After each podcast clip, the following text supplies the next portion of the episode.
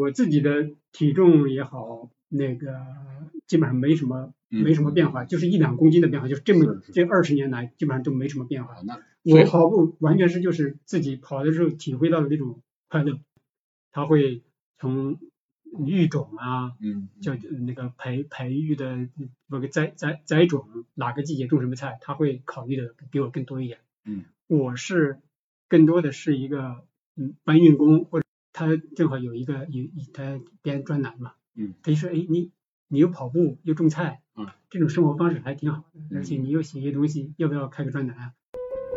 以跑步的名义，认识更多有趣的人和更广阔的世界。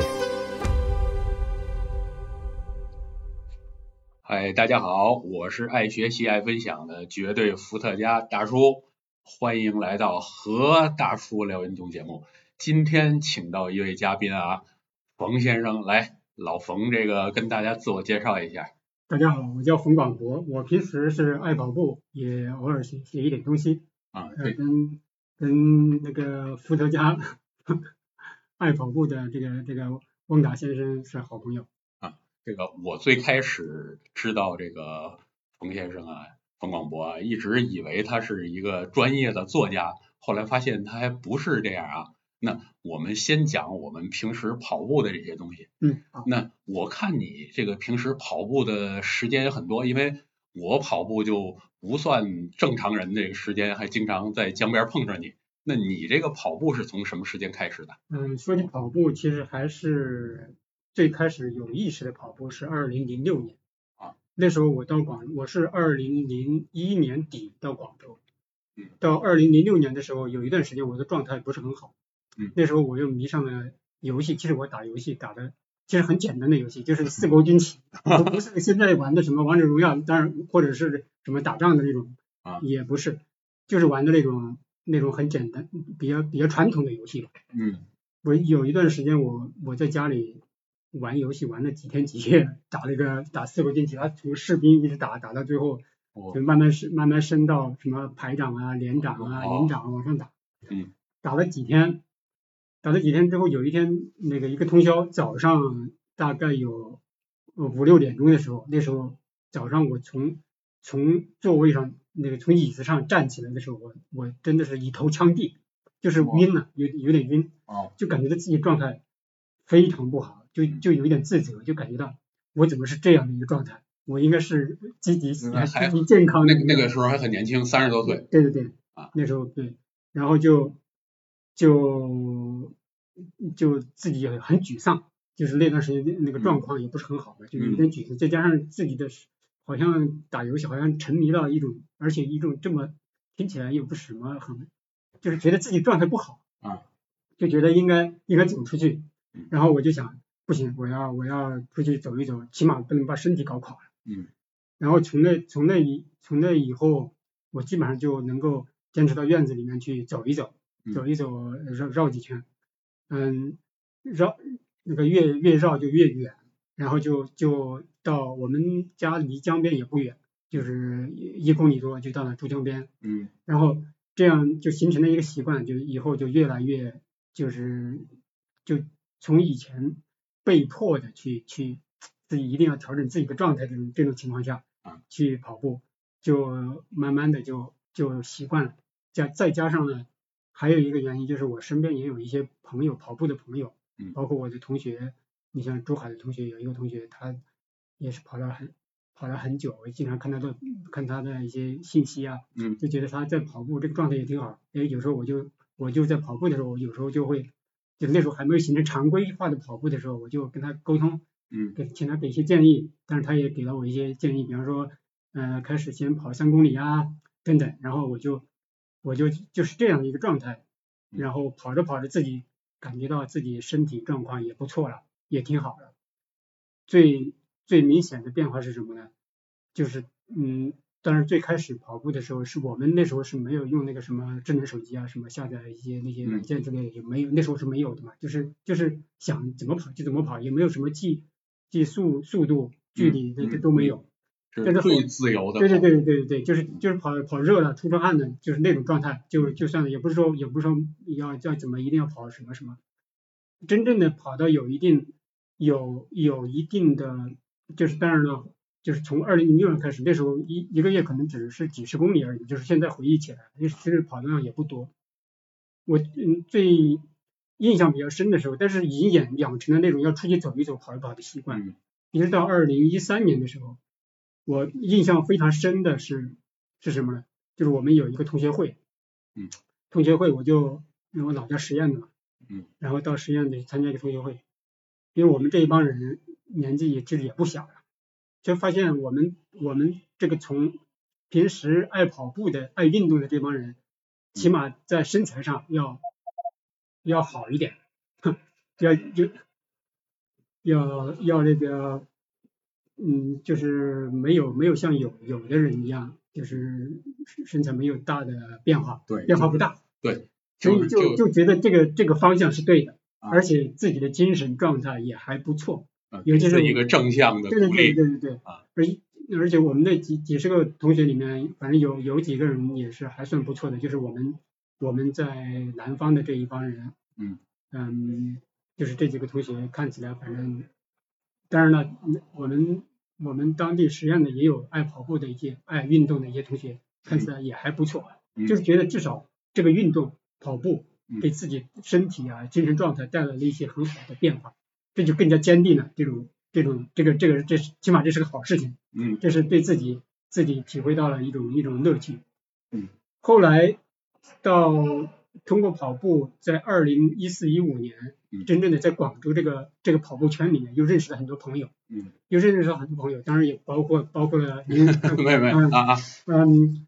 那时候呢，有也也有一些就是比我嗯那个我这种跑步呢，基本上是属于那种就是漫无目的的，就是就是热身的那种嗯，但是就有一些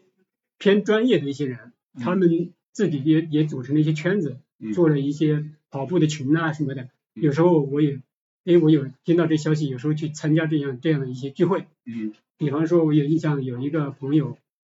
叫金伦，他就自他组织的一个一个跑步的一个一个团体，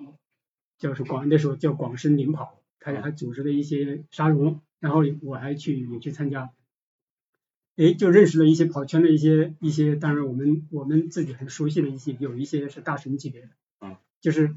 那些人当然能能，因为有一个圈子之后，好像这种这种主动性就会更强嗯，经常你会交流一些比较专业的问题，比方说配以前根本就不知道什么叫配速啊，啊。什么什么呃那些，反正那些专业的东西，只通过了跟专业的人士或者是偏专业的人，大家这个圈子里面大家一起沟通，才知道哦，原来还有还有这么这么多窍门在里头。以前跑步只是跑跑而已啊，甚至还连那之前几年，我连什么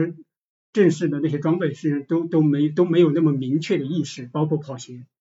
我也是在不是你最开始穿什么鞋好？对对，就是自己平时那种那种运动的那种那种鞋子，没没有讲什么什么牌子啊，嗯，什么一定是跑鞋啊，之前就是没有那个概念，只要是就是运动鞋对啊，我真正的有意识的是，确实是认识了一帮跑圈的朋友，他们很专业的人，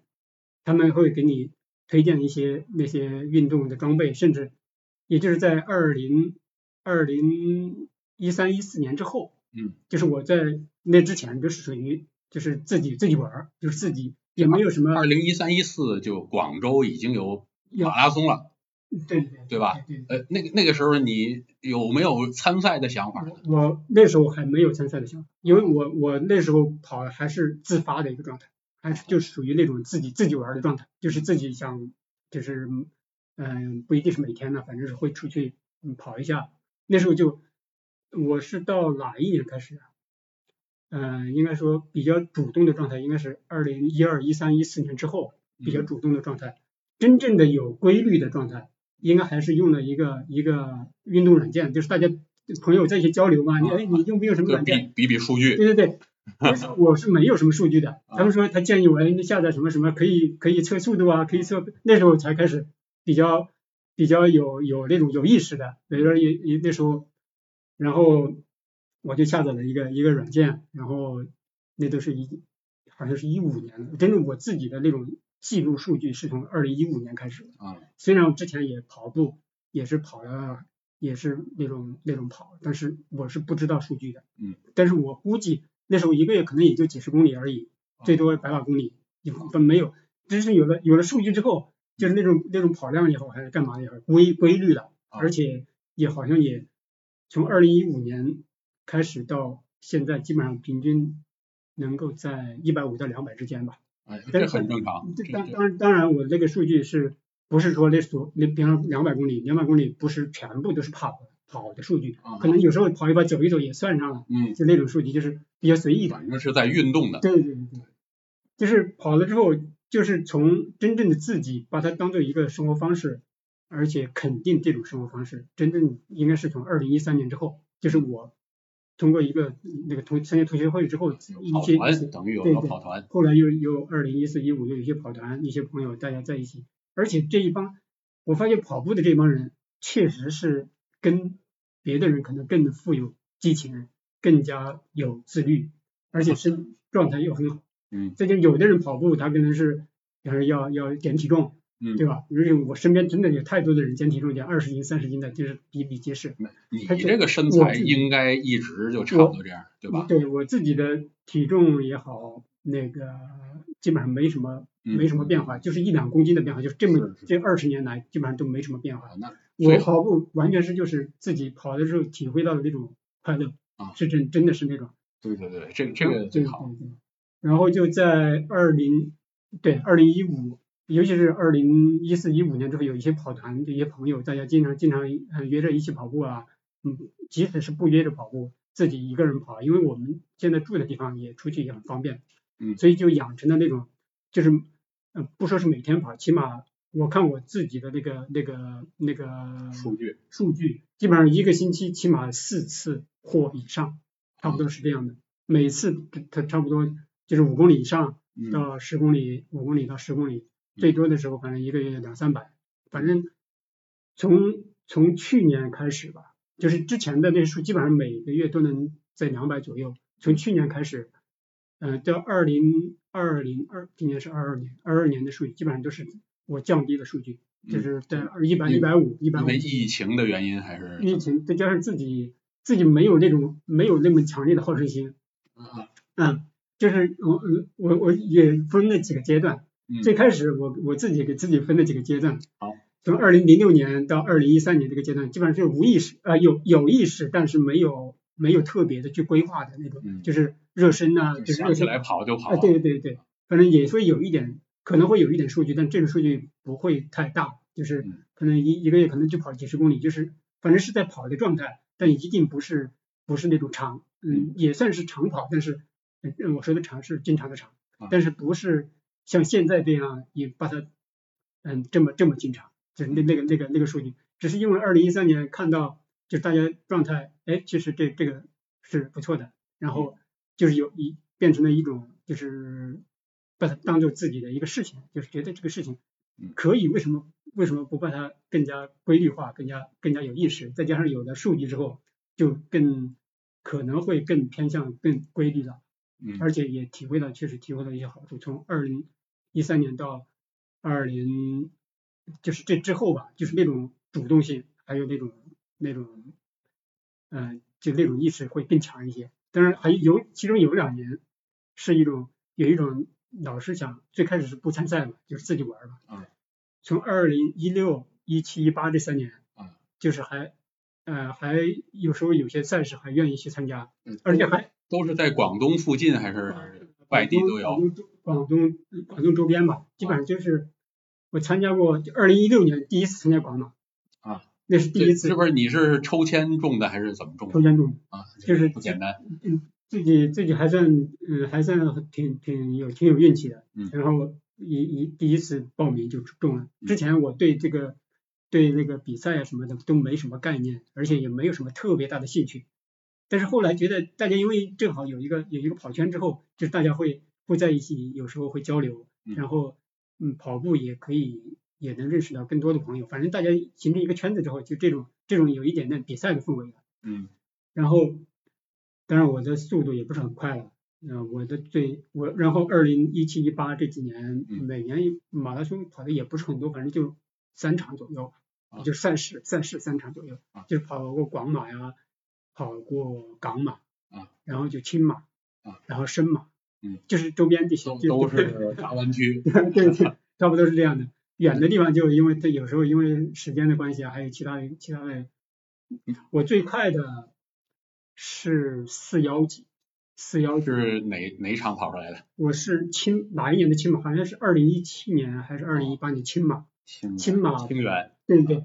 我忘记了是是那一次跑的时候还下大雨，下了一会儿又晴了，反正那那次跑的我就才会不会因为这个下雨天气嗯气温好一点，反而跑得更好？我觉得是，啊当然跟自己的状态也有关。本来我是属于跑的速度一般般的那种，就是四四小时多，肯定是跟那些大神不能比。大神你基本上四小时多已经算不错了。你想，很多人都 是五一小时。般来讲，我本来是有一个计划想破四的，就是能啊能达到三级，但是后来发现发现还要不不是要不要追求这个东西，嗯，就是现在如果我要跑的话，可能也就在四接近五，就是比没有四幺级了，可能现在在跑，呃，我记得上一次的记录应该是在二零二零年底的皇马，黄土啊，对对，二零二零年，这是后来疫情就是后来就停办了基，本上就没有比赛。那一次好像是在四五级，就是就是我是属于跑的比较慢的那种，就是四小时到五小时之间的这种这个这个距离，黄土好像也不太好跑那个最。后也是大幅嘛，啊。反正就是正常情况下，我就是属于这种，我跑跑马拉松呢，基本上就是，嗯，广马第一次跑，广马跑了几次，两次还是三次，然后跑过一次港马，港马那一次，哎，说起港马那一次，是跑的比较比较比较惨的一次，啊我是我是为什么比较惨呢？是那一年正好我报了两个两个两个两个，一个是深马啊，一个是一个是港马，正好连正好是连在一起的。连在一起吗？这个我都没有印象。深马应该是年尾啊。反反正是连有两个两个马，我是嗯嗯，这个这个周末跑的这个马，然后下个周末就跑港马啊，就是一下连续两个周末。连续两个周末，就是这这种对于我这种我是属于那种很很业余的了，就是不是那种我从来没有参加参加过什么专业的训练，嗯嗯，就是自己玩的那种，包括热身都是自己，偶尔会跟团大家一起有有有教练会带着跑一跑，但是很少参加那种，我没有报报过什么训练班呐什么的。嗯都是自己玩儿的那种，所以那跑了那一次，我都是跑到五小时多，将近六小时，那嗯那是非常难受的。中间中间跑到真的是真的是有一点有那个这这个就是我跑步的时候，我特别想尽快。就嗯有有的人就说这个你为为什么不在这个路上玩多一会儿？其实你我觉得能跑多快跑多快，在路上有的时候会很痛苦的啊。我是真的是是感觉到感觉到那个那跑马的那个那个那个极极致的极致的身体的状况，我真的是感受到了。我还专门专门那次港马回来，我专门专门把一些感受还专门专门回忆了一下，还还港港马它这个桥是比较多的啊嗯，这个是是三桥三隧还是怎么着？那你觉得这个桥对你跑步的这个过程影响大不大？其实真正影响大的应该是自己本身的体能储备和自己本身的这种这种状态，嗯而跟那个桥啊，跟那个上坡可能有关系，但是嗯对于我们这种体力的体力和就是一一般的普通跑者来讲，嗯，可能会影响，但它影响一定不是致命的，嗯。对吧？如果你你本来就具备这个这个，比方说我的我的能力是具备能跑破四的，比方说能跑三小时五五十多分，哪怕我跑这个马拉松我定了五个小时，那我我很轻松嘛。但是问题是我本来就是可能就是四三零，或者是或者是跑个平时考个四四几四五几这种这种水平的人嗯，然后再跑一点，再加上自己可能没有参加过什么系统的训练，嗯然后再加上那个赛道，肯定就就崩了，就很正常。啊再还有一个更致命的原因就是两个马拉松一个星期跑了两次，对，就这个没有恢复过来。对对对，对身体的那种那种那种那种摧残，有摧残就是非常是很很严重的，就感到嗯身体状况很不好，很不好。就是所以我我想就通过这个事情，我也想跟就是一些朋友跑步的朋友，就是不是受专门训练的这些朋友，嗯，就不要一下子跑那么多马拉松，就是哪怕两个月、三个月跑一次马拉松就好了，或者是一个月跑一次马拉松就行了，不要一这个星期跑一次马拉松，下个星期又跑一次，对于我们这种非专业的来说是很摧残的。你平时这个就这样随便的跑嘛？你嗯一般都是五公里到十公里对。那有没有说因为要报了这个比赛，会把这个十公里的再加长？比如说我什么时候跑个二十公里，跑个三十公里这样？我我我是有意识的跑过一次，那个就是在参加就上一次的广马是哪一年？是二零二零年嘛？是不是那一年？嗯，那一年广马，呃，广马我也是也是很就是很拿拿到名额，就是很很珍惜那个名额。我也是在那之前的嗯半个月，大概是半个月的时间，我是有意识的训练了一下，就是每次就是也没有老师指导我了，我自己反正是我要连续的呃跑十公里，呃用一个小时以内的那种、那种嗯。那种速度跑十公里，就坚持自己。平时我要跑的话，十公里可能有五公里或者是几公里，我自己跑得很慢，或者走一走那种，比方跑五公里跑呃歇一歇喘一喘那种啊。但是我是确实是有意识的去锻炼了一下，嗯。就是我我要因为那个一般的广马是在十十几号嘛，十二月十几号嘛，对吧？啊对对然后就我是在那之前的半个月的时间，我是有意识的，天天就是十公里或以上，嗯就是要连续跑，中间不能歇，啊。就是那种连续的十几公里或者是二十公里，反正反正是一定要连续的，不不中间一定要一定不能歇，一些就是就是属于那种带玩带耍的状态了，就是啊。就是没有锻炼的那种嗯，但是也没有什么专业的专业的去指导我该怎么怎么，我就是自己根据自己的所以你的这个状态，嗯。可能真是我认为啊，嗯。更大部分的跑者的状态。对啊，就是这种状态，就是就是一个就是平时不会讲什么配速，嗯，也不会有什么给自己刻意要求距离，嗯，也不会有那个专业教练来教你，就是自己自己的根据自己的情况来来来感觉一下，嗯，但是那那一次，呃，就是因为我我的跑跑全马的自己的身体状况，我是我自己跑的最好的一次，就是那是四幺几的状态。那那一次，就是是在全程中间是基本没有停的，啊，没有没有停，一般来讲，你跑这个全马中间都会停几次，是吧？嗯，尤其是在三十公里之后，基本上就就跑撞墙的状态。对对对，就因为我我跑我我我是跑了有十几次全马，十几次全马，其中有相当一部分的一那个那个成绩都是四五几四四级，嗯那时候基本上就基本上就是在三十公里之后就就 跑跑的跑的就比较就跑的不多，对，基本上能够那那些成绩是什么呢？我我自己分析了一下，在我跑全马，在头就是头有点头重脚轻的，就是头半马基本上能在两个小时之内完成，嗯。然后从那半马到三十公里之间可能会降速，嗯。嗯会，但是三十公里之后基本上就该怎么就是不不再强求自己能跑，啊。起码能快就跑，反正把它把它完成，差不多我自己算了一下嘛，半小时一半跑了一半，差不多用两个小时，啊。或以内，反正两个小时吧。然后二十一公里到三十公里，大家再用个个把小时，嗯或者一个小时多一点，这就用了三个小时多。嗯，然后剩余的，哪怕我用走，就是差不多十公里吧，十二公里，哪怕走，也是两个一个半小那时两啊，那两你你反正是对一两，我是那样算的，我就是把它把它算的，那肯定在关门时间。对对对，反正我就是这样的，就是可能大部分的，嗯，可能跑跑友可能也是这样一个状态，就是嗯非专业状态，基本上就是我是这样算的。嗯但是有相当，我是跑了十十十几次马拉松，基本上都是三十公里之后就就没有没有什么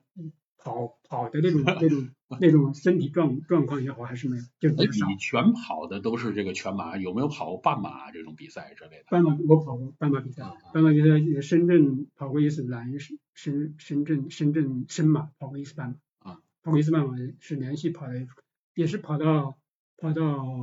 呃反正两两个小时以内吧，嗯正正常的一个速度。不是你，你为什么会更愿意去跑全马？就按我对你的平嗯时这种训练，你说一次也就是跑十公里啊什么这样，你为什么不更多的去参加半马比赛，而是愿意去跑全马比赛？嗯，之前是有一个什么什么想法呢？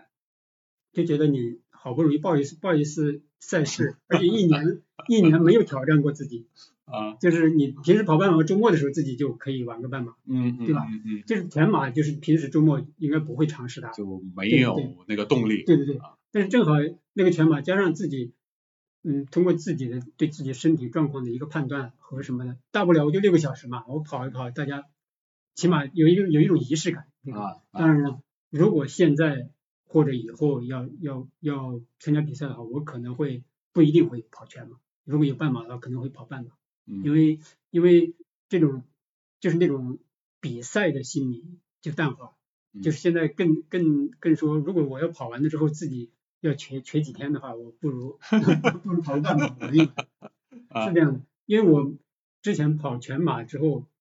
那个腿真的是会会酸酸酸疼好几天的，嗯，就是有时候会下楼，一有时候有时候甚至会一瘸一拐的搞两天这样，但是嗯，这这两年好像没有没有跑全马，那还有一个问题啊，就你跑了，我就假如说你就只跑过这四个地方，那这四个地方的这个马拉松的组织，你觉得有哪个马拉松你觉得是最好的？哪个马拉松有哪点你不满意？因为我想听听大家对这个马拉松组织好坏是有一个什么样的评价。嗯，首先说一下说一下那个什么青马，嗯青马其实我对他印象很好，只是因为他第一届我没有参加，但是我是看到报道说一些青马第一第一届有些什么状况。啊，就后来但是在在我看来，我跑过好像两次青马啊。还是三次，我我感觉还是挺好的，包括那个赛道啊什么的，倒没有什么特别的特别的那个不好的地方。嗯，然后就是广马就不说了，广马就因为自己身边的基本上基本上也比较方便，也没有什么也没有什么特别特别感觉不好的地方。嗯嗯，还有哪里啊？还有就是港马，港马港马呢港马就是就是到后来的，就是就是有些有些有些地方那个补给好像有一点有一点点不好到最后，因为我跑的是最慢的，啊，跑到跑到掉到最后，掉到最后了就就有时候就没有没有什么东西了，没有，就是已经被人拿光了。对对。哦，港马也有这种状况，这个以前没有听别人好反映过。像好像还有还有一个也是也是因为我是跑的比较慢的一个你你还说一个深马啊，我还我还深马半马啊跑跑过一次全马，跑过一次半马，就没有什么没有什么特别的恶感，就是属于那种正常的。嗯嗯，跑到最后没有东西的，我看看还有哪一个，就是反正我们跑的有两次跑的比较慢，都是嗯就是五个小时多，五个小时将近六个小时，五五五几五四几那种，我都是都是在后面，就是包括喷的药啊，包括那个吃的东西都都那这个是比较比较糟糕的感觉啊，的确是。嗯因为我跑的跑的跑的快一点，前面的就好像没有这个感觉，因为你想吃什么，想喷药，对基本上都都 OK 的啊，都没没什么。嗯，还有一个什么，嗯，哦，对我上我还还跑过河马、美马、啊，河源、梅对州对对啊，其实我对更多的是对他们的好印象啊，因为像你像梅州跑完的时候还有热热热丸子汤喝啊，热热汤喝。啊嗯，还有什么？还跑过哦，还跑过，基本上就是就是这啊周边的，就是这些，都是没没有跑没有跑过远的，很特别远的地方。然后像住宿啊什么这些，你也没有太多的意见。住宿我有几次都是我们有有一个有一个有一个朋友，他是每一次他就他就组织一帮人住啊，包括交通啊，那你。真真是幸运，自己啊不用想这些就是到到香港去那一次是自己自己联系的，啊香港就不用说了，住啊各方面都都挺贵的，反正又又又那香港地方又小，只能这那那就。那就没有什么好说的，因为它就是这个情况。对对对，又反正你要想在起点或者在终点，反正在什么地方，你要找一个好地方不容易，你又嗯又反正是各种各种情况。到香港那次是我正好我太太到港大去去做一个什么做一个，因为她交流。嗯对他，因为他那他在港大正好那时候他读了一个研究生，在这儿毕业正好，他嗯又回到学校去看一下我，我也到啊，那个就等于是把这个旅行也加在一块儿对啊，那那这就好。对。基本上就也把自己也也当做一次一一玩儿的机会嘛，正好那一次，呃，香港还去了去了什么立法会，就是去参观嘛，就玩儿，就自由去玩儿那种。嗯，是挺好。这对。个刚刚说到这个他太太啊，那我们今天这个聊天的地方就是他太太的店铺，在广州的叫茶国国茶会会的负一楼，叫什么名字？来茶室，哎，来介绍一下，这周围都是茶。我个人是对这个茶是不太敢碰啊，因为太复杂了，因为这个又有年份呐、产地啊、什么，太复杂。然后，但是呃，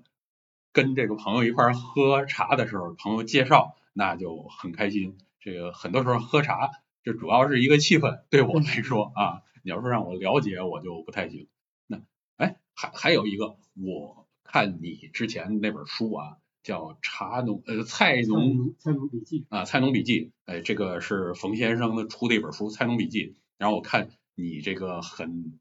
回归田园的这种感觉，自己家种各种菜来吃啊什么，那我想了解你的这个生活吧，咱们不都是跑步吗？啊，你平时这个对身体的调理啊，或者说这个对健康的追求，肯定不只是叫什么这个跑步，也会有这些，那是怎么怎么怎么讲一讲？其实除了跑步之外，其实还有一个就是种菜。嗯种说起种菜，其实更多的因素可能跟我太太有关。啊她是她是比我更主动、更积极、更嗯怎么讲，就是从种菜这方面，他会从育种啊，嗯叫那个培培育的那个栽栽栽种，哪个季节种什么菜，他会考虑的比我更多一点。嗯，我是更多的是一个嗯搬运工或者是 力就是劳力一些的对对对啊。比方说我们，因为我们说起种菜呢也是。应该在十几年前了，我们嗯正好嗯那个住住在楼层比较高，那楼顶呢可以用，嗯可以用呢，就正好我们就就想着，哎，不如把它做成一个菜园子。嗯。本来这样做成一个菜园子，然后做菜园子说起来还挺好玩的。最开始你你种菜你总得要土吧，是啊，对吧？我我就刚想问你这要个问题土要土怎么怎么来的啊？然后最开始我们就在我们小区里面去挖一些土，挖一些土，然后当然呢我就出力气嘛，就是嗯那个用有电梯吧？我们那个小区还没有电梯。我 天呐，搬到顶楼，对，然后我就我就一桶一桶的，那时候还搬一些土上去，那时候还买了一些砖头，然后请请人，嗯啊我们请人请那砖头是请人帮忙从楼下搬到楼顶，但是砌是梅果梅果自己去砌自己砌的，哇梅果还找朋友，我我也出一些力气活，反正做一些做一些打这个这个真的是我们现在中国城里人特别缺少的这个精神，就是什么事儿亲力亲为，自己动手就做。那时候说起来，那时候我儿子那时候还小，刚刚做菜园子的时候，他也旁旁边也喜欢呃走来走去，受你们的熏陶，如果如果需要他帮什么忙，他也很乐意。那时候说起来还是还是挺有挺有，嗯、回味起来挺有趣的那个嗯。然后那个我们还从芳村买了一些泥炭土，那些泥炭土是从东北直接运过来的，嗯运过来那个专门芳村。是养花种菜的，，芳村不是有个花花鸟鱼虫市嗯场，还有也有卖土的嘛。啊，然后从那边就是就是反正跟跟种菜有关的元素啊，嗯然后都对我们家特别搞笑，我们住一楼啊，然后那个花园里边儿本身收楼的时候呢，肯定里边儿全是什么洋灰啊，那那些东西。我们结果后来发现离那个黄埔湖港近嘛，他们那块儿正挖淤泥呢，有那个河泥在那儿，嗯我天呐，就去弄了点河泥回去，也是种那是好东西啊。啊，是是是啊，。然后我们然后种种菜就是我我最多的就是呃浇水比较多，嗯，浇水因为需要一一桶一桶的拎啊干嘛的，嗯嗯嗯我我太太呢反正是她应该算是一个主要的规划。那个设做规划，而且他也亲力亲为，就是做的比我更多一些。我主要是就是出出力气，就是我嗯在很大程度上是一个帮手，就是帮忙。他在脑子里边儿是有计划，这一年我什么季节有些什么东西能收出来啊，那时候主要是一个是对这个有兴趣，另外一个呢，当种出那个那个菜之后，就是有机的有机的菜之后，嗯，你会尝到那种菜本来的那些味道，哎那是那种味道应该是属于就是失失失传了很久的味道，就是就是就是丢失了那种记忆，你嗯突然一下子你通过吃那个菜，你你回味起来，哦，原来这个味道是这样的。比方说韭菜，嗯我们平时买的那些有些韭菜啊，嗯当然现在也有有机的卖了，就是嗯更多的不是有机的嘛，就是那个随便工菜业化种植，菜场上卖的那些韭菜，你那个香味你是闻不到的，而且如果搁的时间长了放在那地方，那个很臭的，而且对吧？嗯，但是自己种种的那些那些菜，它真的你你割下来，然后炒到那个那个那个锅里面，你真的是闻到了那种从泥土里面发出的一种一种它本来的味道，因为我们不不不上那个化化学肥料嘛，啊基本上嗯顶多就是一些有机肥料。有机肥料，嗯，那那时候想起来还挺有意思的。像我儿子有时候拉尿啊，这这这这是好东西。还有就是，还有一些有机肥是从哪里来的？就是就是那有些乡下打米糠啊、谷糠啊，糠那个嗯把它窝窝起来，把它嗯倒到地里头，它又既保暖又保湿，嗯，而且嗯又是很好的肥料。这这就是就是种菜的时候积累的一些一些一些经验。就是真不简单，在城市里边找到在乡村生活的感觉啊对，啊，我们基本上这么多年来，十几年来没有没有很少去买青菜，嗯除非是嗯，如果来了很多客人，菜不够的时候才会才会去买，基本上不会买，就是青菜类的不会去买。为什么不不买？第一个是差不多够了，第二个原因是买的菜我们看不上，真的是。那个是肯定是有区别，对啊，因为因因为那个自己种的那个菜的味道，你吃了之后，就是人都是很挑的嘛。当你吃到很好的东西之后，你对有些东西你就不感冒了。这个档次上去了就下不来了。。啊对对吃到那个，嗯，尤其是我曾经那个有一个非常深的印象是第一次吃那个吃了一个一一一那个小个白菜啊，那个他们我那时候上班回去回去，嗯，那个谁嗯没跟我说，这赶快来吃这这这今天我们摘的摘的这个这这个菜，我们已经吃了，给你留的留的几几筷子。你赶快来吃，你不不吃，就是我那个味道就没了。拼命的要要要留下来的，包括那个冯，就是我儿子也说要给爸爸留留一个，这太好吃了，要给爸爸留着。嗯，哎，那时候能感觉到一种除了菜的味道之外，而且通过种菜家里面的这种气氛呢，嗯，也会会会很好，会感觉到为了为了一些美味，不仅仅是菜的美味，嗯而且能体会到家庭的一些一些温暖吧，一些更，而且也加深了跟尤其是跟孩子的互动。嗯。这种有时候晚上，嗯，因为我们不用化肥，它肯定会长虫嘛，嗯，有时候菜会长虫子，然后晚上，嗯、我太太跟我儿子去捉虫，啊，然后我儿子就拿拿着电筒，他们拿着钳子去钳那个虫虫啊、蜗牛啊，有时候我就远远的看着那些、嗯。那些镜头，嗯，在那个在那个天台上嗯。看着上面有有一些星星，嗯。有时候有月亮，远处看到珠江嗯，其实这种画面你现在想起来是很很很很心里很。舒服的那种感觉，嗯就是心里很平静，你会觉得甚至有一些感动，我觉得这这种画面嗯，我觉得这种记忆对是特别珍贵的嗯啊。然后你你是什么时候想把这些东西都编在一块儿写成一本书出来？呃，所以本来我自己自己就有一些是做对文字实际上是有一种有一种情节在里面。其实我是学中文的嘛，啊后来工作之后到广州来，第一份工作是是黄金时代杂志社，就是潘胜伟办的那个黄金时代杂志社，对，做编辑。嗯后来又做在广东旅游出版社做图书编辑，嗯现在也在这个义乌国际这个会展公司做做一些宣传工作，反正跟都跟平时跟嗯文字工作都有有，就是文字工作就是我的主线的工作的嗯本行。平时自己也喜欢记录一些生活，然后自己就写一些写一些文字。嗯，我有一个朋友，嗯，叫陈川，他以前在《信息时报》，他嗯做一个文化文化版的编辑嗯。他那时候，哎，他看到我写的一些文，他陈川呢以前是我广东旅游出出版社的同事，嗯，他后来到《信息时报》，当然现在他已经不在《信息时报》，在另外一个一个单位。他在《信息时报》的时候，呃，二零一五年的还是什么时候？那个时候他正好有一个有他编专栏嘛，嗯，他就说，哎，你你又跑步又种菜，嗯，这种生活方式还挺好的，而且你又写一些东西，要不要开个专栏啊？他就他就看到我这些东西，他说，哎，这个还挺符合我们这个专栏的一些要求，嗯。然后就写下来，就把我的一些就是平时种菜跑步的一些生活把它写下来，嗯。就开专栏就开了几年嘛，嗯。开了几年之后就就然后就就出了一本儿，就是合集，对对一一本儿一本儿就是专栏里面的文字的合集，就叫蔡龙那个专栏的名字叫《菜农笔记》，然后最后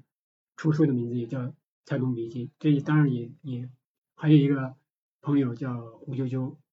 他也是，他就他就联系了出版社，嗯，呃，广东人民出版社北京方面的北京社，然后因为他在那边比比较熟悉，他就联系了，嗯，然后帮我把这个把这个书也出了，我就把书稿给他，然后其他很多工作他，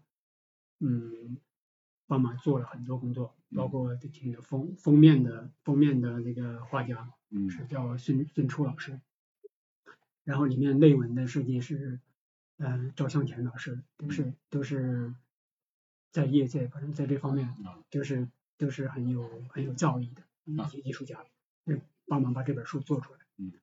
然后几对，然后就出来之后，反正还反正反正就把这些生活就 就把它相当于有一个记录，有一个记忆，嗯嗯而且有一个沉淀。就是通过这些书呢，也自己有也又又认识了很多新的朋友，嗯，也也那那个书的分享啊，还有个本来自己在很多年前都是在做这个工作的，就是因因为这么多年来做这个呃做另外一个行业，所以跟有一些以前的老朋友就有些就这么多年来没有联系那么密切，嗯。但是通过这个书呢，又又跟很多以前联系过的做做那个一些作家朋友啊，一些出版界的朋友啊，又又重新建立了另一种联系，啊所以就更丰富，让自己的生活也更加丰富了。有有没有说想着再出下一本？正正在正在正在啊正在做，呃，这些正在正在计划中，也自己不断的也对身边的一些一些人呢、一些事啊，也会不断的在也在也在写一些东西。就是当当年我都不记得是哪年了啊，你送了我去一本，然后我看，哎，我觉得这种是属于有温度的文字，在在我看来啊，的确就是自己身边呃跟我们很很接近的一些生活，但是又感觉哎又离我这么远，因为像我们这个待在城市里，离什么种菜啊什么这些真的离得太远了，然后。还有一个加上你这个孩子也在那儿，是吧？然后就这些内容，我还把这本书给我儿子看，我说你你看看这个，因为因为还有一句我这儿忘了提啊，因为他的这个儿子跟我儿子刚好是呃 幼儿园的同学啊，这个是真的很巧。然后就是在城市里边能有这种追追随这个乡村感、自然感觉的机会，真的不太多。这个可能跟我们我们这个家里的一种一种一种怎么讲，就是我们都属于那种不是特别特别，嗯，换句话说啊，我们就是比较爱玩的人，不嗯，就是就是可能是可能不是像很多人需要要要要怎么大富大贵吧，我们好像没有那种没有那种 没有那么宏，像很多人那种想法，，就是就是觉得自己自己自得其乐，反正有一个正常正常的就是你的欲望没有那么高，是吧？能能够够满足自己的欲望，其实就是已经是一个很好的生活。然后就就自己就是，嗯，能把自己平常的日子过得过得正常一点，就是能够每天跟家人在一起吃饭，是平时身体健康我，觉得这这是一个生活的本质。嗯、孩子反正也嗯心理健康嗯快乐，嗯然后自己家庭还比较比较和谐，差不多就就是这样一个小日子，就我们好像就就这样，也也没有什么特别特别宏宏伟的什么什么目标，嗯，也就差不多就是这样。这挺好啊。你就比如说你刚才说什么很高的欲望，那你很高的欲望的目标什么？不是有个故事说这个人问旁边那个钓鱼的人，说你怎么钓鱼？他就他就说我，然后说这个我可不想像你这样钓鱼，我要什么弄弄个好点的船，什么捞好多鱼，然后上市什么什么赚好多钱。然后那个人就问他，你这个赚好多钱之后干什么呢？那我就可以跑到河边钓鱼来了，对对对不对？就是你现在做的，其实就是可能很多人呃大富大贵了以后，他也能够达到目标该做的。你提前已经把这个该享受的已经享受了，我觉得挺好的啊。这个可能也也是也怎么讲，可能也跟我们这种，可能也也只能过这样的生活吧。我们就没有必要把自己就一定要一定要要让自己过成什么什么样的生活，能够能够在现有的这种状况下，把把生活过得过得更更扎实一些，就是更呃就是。就是没有必要好高骛远，要一定要怎么怎么样。嗯，我差不多就像跑步一样，我我跑不进跑不进四小时，我可能这一辈子都跑不进，跑不进就跑不进吧。反正我我能够跑到四小时多五小时，或者到老了之后可能可能连全马都跑不动了。但是我在这个状态里面，我能够能够，换句话说，我能够跑完全马，我已经。已经 OK 了，至少在自己自己在自己这个层面上已经 OK 了。我不想说，你就是跑步对你来讲是一件很快乐的事情。对对对对对对，是吧？对，因为你要比比那个快，你永远永永远永远比不赢。不说是不说是别人，你身边的很多人你都比比不了。但是你没有必要比啊，因为你在平时平时跑步的过程中，你已经体会到快乐了，你身体已经健康了，对不对？比方说你现在疫情。身边的人很多人都阳了，我还没有阳，或者说有可能会阳啊，但是起码我现在状态还挺好。嗯，即嗯，我不知道我阳了之后会是什么状况，但是起码从这三年疫情以来，我的状况是不错的，身体没有什么没有什么不良的反应，甚至我们这个海珠区，嗯，都是全国的重重灾区，那个疫情重灾区，我我我觉得啊，我我都没有受到什么影响，还嗯，就是。起码证明我身体状况。当时海珠区封中间那个猪脸的时候，你你我不清楚你具体住哪儿，你住猪脸区还是耳朵区？我住在那个猪猪脸区，就是啊，你就是当时给你封在这里边了。对对对，封封了，是封了二十三天。啊，我我知道，就是当年就是我在那儿，我在那个猪耳朵区，我们小区还封过一段，因为我们小区有过一例阳，就封过几天。其他的时间呢，说实在的，我都觉得。住在猪耳朵区还不如你这儿，因为你在这里边，你你你只要小区没事，你出来跑还都不受影响了。结果我那个猪耳朵区特别小，只能在那一丁点地方跑啊。那那段时间也是，嗯，即使是其实总的来说风风控这段时间我也还正常吧，因为因为也还经常跑步，但是做好心理特别重要。对对啊，当当时我就感觉其实很多人主要崩溃在那个心理上面。就觉得天要塌了什么的，嗯，主要是对这个病情可能也不了解，觉得好也好像很严重，要要要传上的怎么怎么样。其实，嗯，这个我们住的这个小区里面其实也有阳的，嗯，但是没有什么恐慌，也是大家大家也还还正常而而且特别重要，也不要什么歧视，有的是吧？有有的小区不是联名嘛，要求这阳了就在这儿，我们不在乎啊。现在说明这个心态也也放。放平和了，就是这三年从疫情来讲，第一年你说谁阳了，大家都很恐慌，不知道该怎么，就是离得越远越好。对，那个时候可能那个病毒还是蛮强的。对，现在基本上大家对这个病毒应该是应该应该是 觉得这是应该是常态化，嗯，不会有什么不恐。我就广广州人一直这个心态是比较好的啊，嗯，那呃再说这个疫情可能对你，你不是说你现在在做这个呃。会展这个业务，那对这个会展业务其实影响也蛮大。其实影响非常非常大。非常大。嗯，我们我所在的这个这个公司，其实是在会展业还是算算是一个非常好的企业。嗯。而且这我们做的这个超博会也好，还是之前的做的那个编织工艺品展也好，嗯，都是在业界都是都是算排在前面的，都是都是都是业界的龙头龙头的展会。嗯，这几年确实影响很大，尤其是今年本来十一月份要做做一个超博会的，嗯，后来因为疫情也推迟，嗯，所以影响相当于半年半年甚至一年的工作做到最后临门一脚的时候啊就取消了，就是但是这这一年你需要就是我们站在公司这个层面啊，嗯，也公司要支付这一年呢这些人员的工资啊，各种各种这这付出也很大的。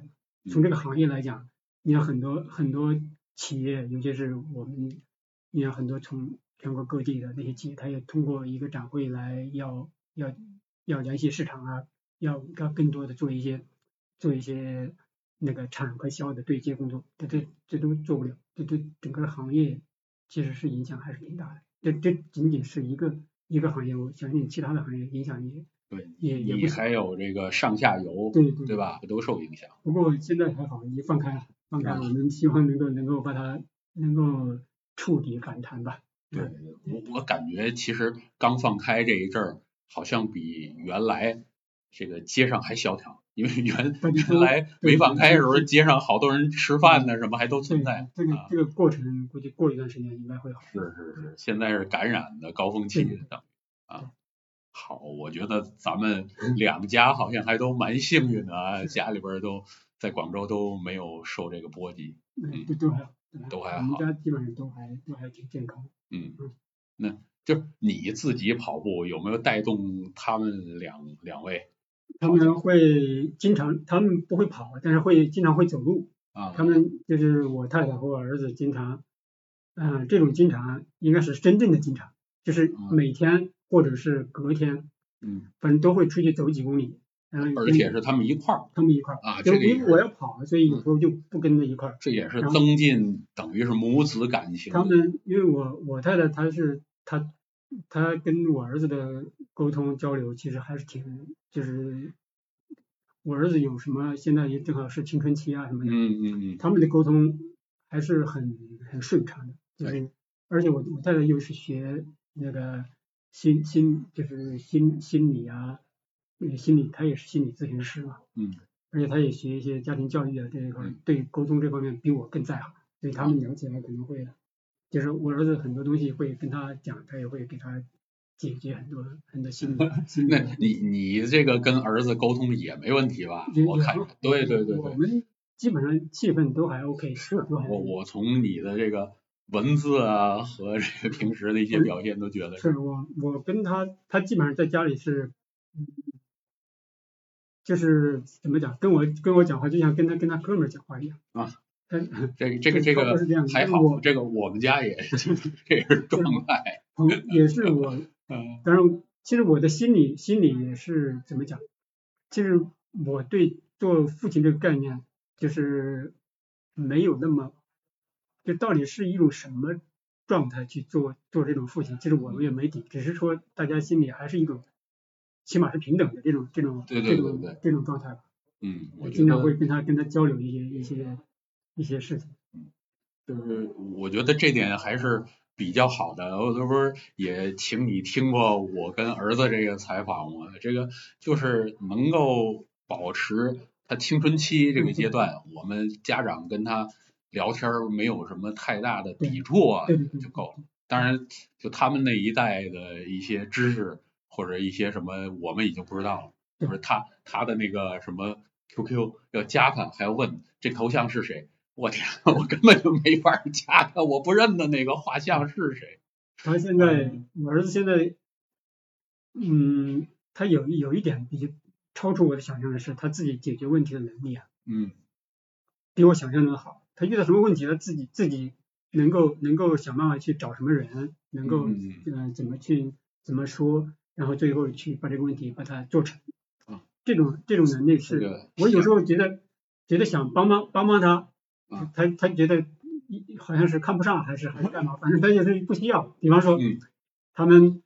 那个学校里，记得那之前做一个毕业有一个项目，就是他写一个什么剧本，嗯，就写东西，我觉得我自己还有点自信嘛。我说对，这是我我你的本行。我我我想指导一下，指导一下他，哎，不需要不需要不需要，我我我能搞得定。这搞得就从这个事情上说，就是他自己那种独立性啊，独立思考问思考问题、解决问题能力，其实还是挺强的。嗯，就是有时候就自己作为一个大人，作为一个父亲，觉得还要装大嘛，觉得自己诶我肯定比你懂得多嘛，想去想去指导一下，哎，不需要不需要。我觉得这一点其实其实其实还是挺欣慰的，起嗯码他自己不管他做的怎么样，起码他自己有一个解决问题的方法，嗯，而且解决的还还在他这个年龄层面其实还 OK，对，这就是就是我们嗯这个做长辈的也允许他摔跤是吧？只要不摔大跤就是吧？这个挺好挺好。然后这个我还觉得你们能够带动他们两个跑个步啊什么的，那就更好啊。嗯，也也有可能是有影响，也有可能是他们自己本身也可能也有这个这个这个走一走啊，这种散步啊，这种这种这种这种自自我的一种需求。嗯。其实在这之前，我们家是有一个嗯不不约定俗成的一个一一个星期有一个家庭日。啊，会在周六或者周日会一家人会会那个徒步到黄浦港啊，或者更远的地方，啊。或者是去，反正是为运动啊，加上加上有时候会玩一玩，就嗯差不多半天啊，甚至大半天的时间。嗯。经以前还经常去一起去看电影，现嗯现在因为我感觉因为嗯能够共同看一场电影的那种那种机会不是太多，因为有的电影可能真的适合，他爱看的我可能不怎么爱看，这不是我阿凡达出来了吗？也说不定过几天会去看。啊，反正是，反正他更小的时候，嗯反正我就听他的，就是你要看什么，比如那个动画片，虽然我可能觉得不想看，但是我会陪着他看。但是现在他自己有自己的想法，就我想陪他，他也我自己去看或者干嘛，他都他有自己的一些一些更独立的一些思考。嗯，挺好。他的也可以找同学一块儿去看，对他经常自己自己去找同学玩啊，干干嘛的。嗯，好，那咱们就今天先聊到这儿，好吧？然后就有机会我们再看你这儿有什么新鲜的给我的启示，咱们继续的啊，找找你这儿聊。反正大家也经常跑步，在路上也会经常遇着，是吧？啊，好，那今天谢谢啊，嗯我们就在这个叫什么，再说一遍这个。本来茶社，哎，我们在本来茶社聊了这小一个小时啊，好，今天就到这里，谢谢，谢谢谢谢。嗯。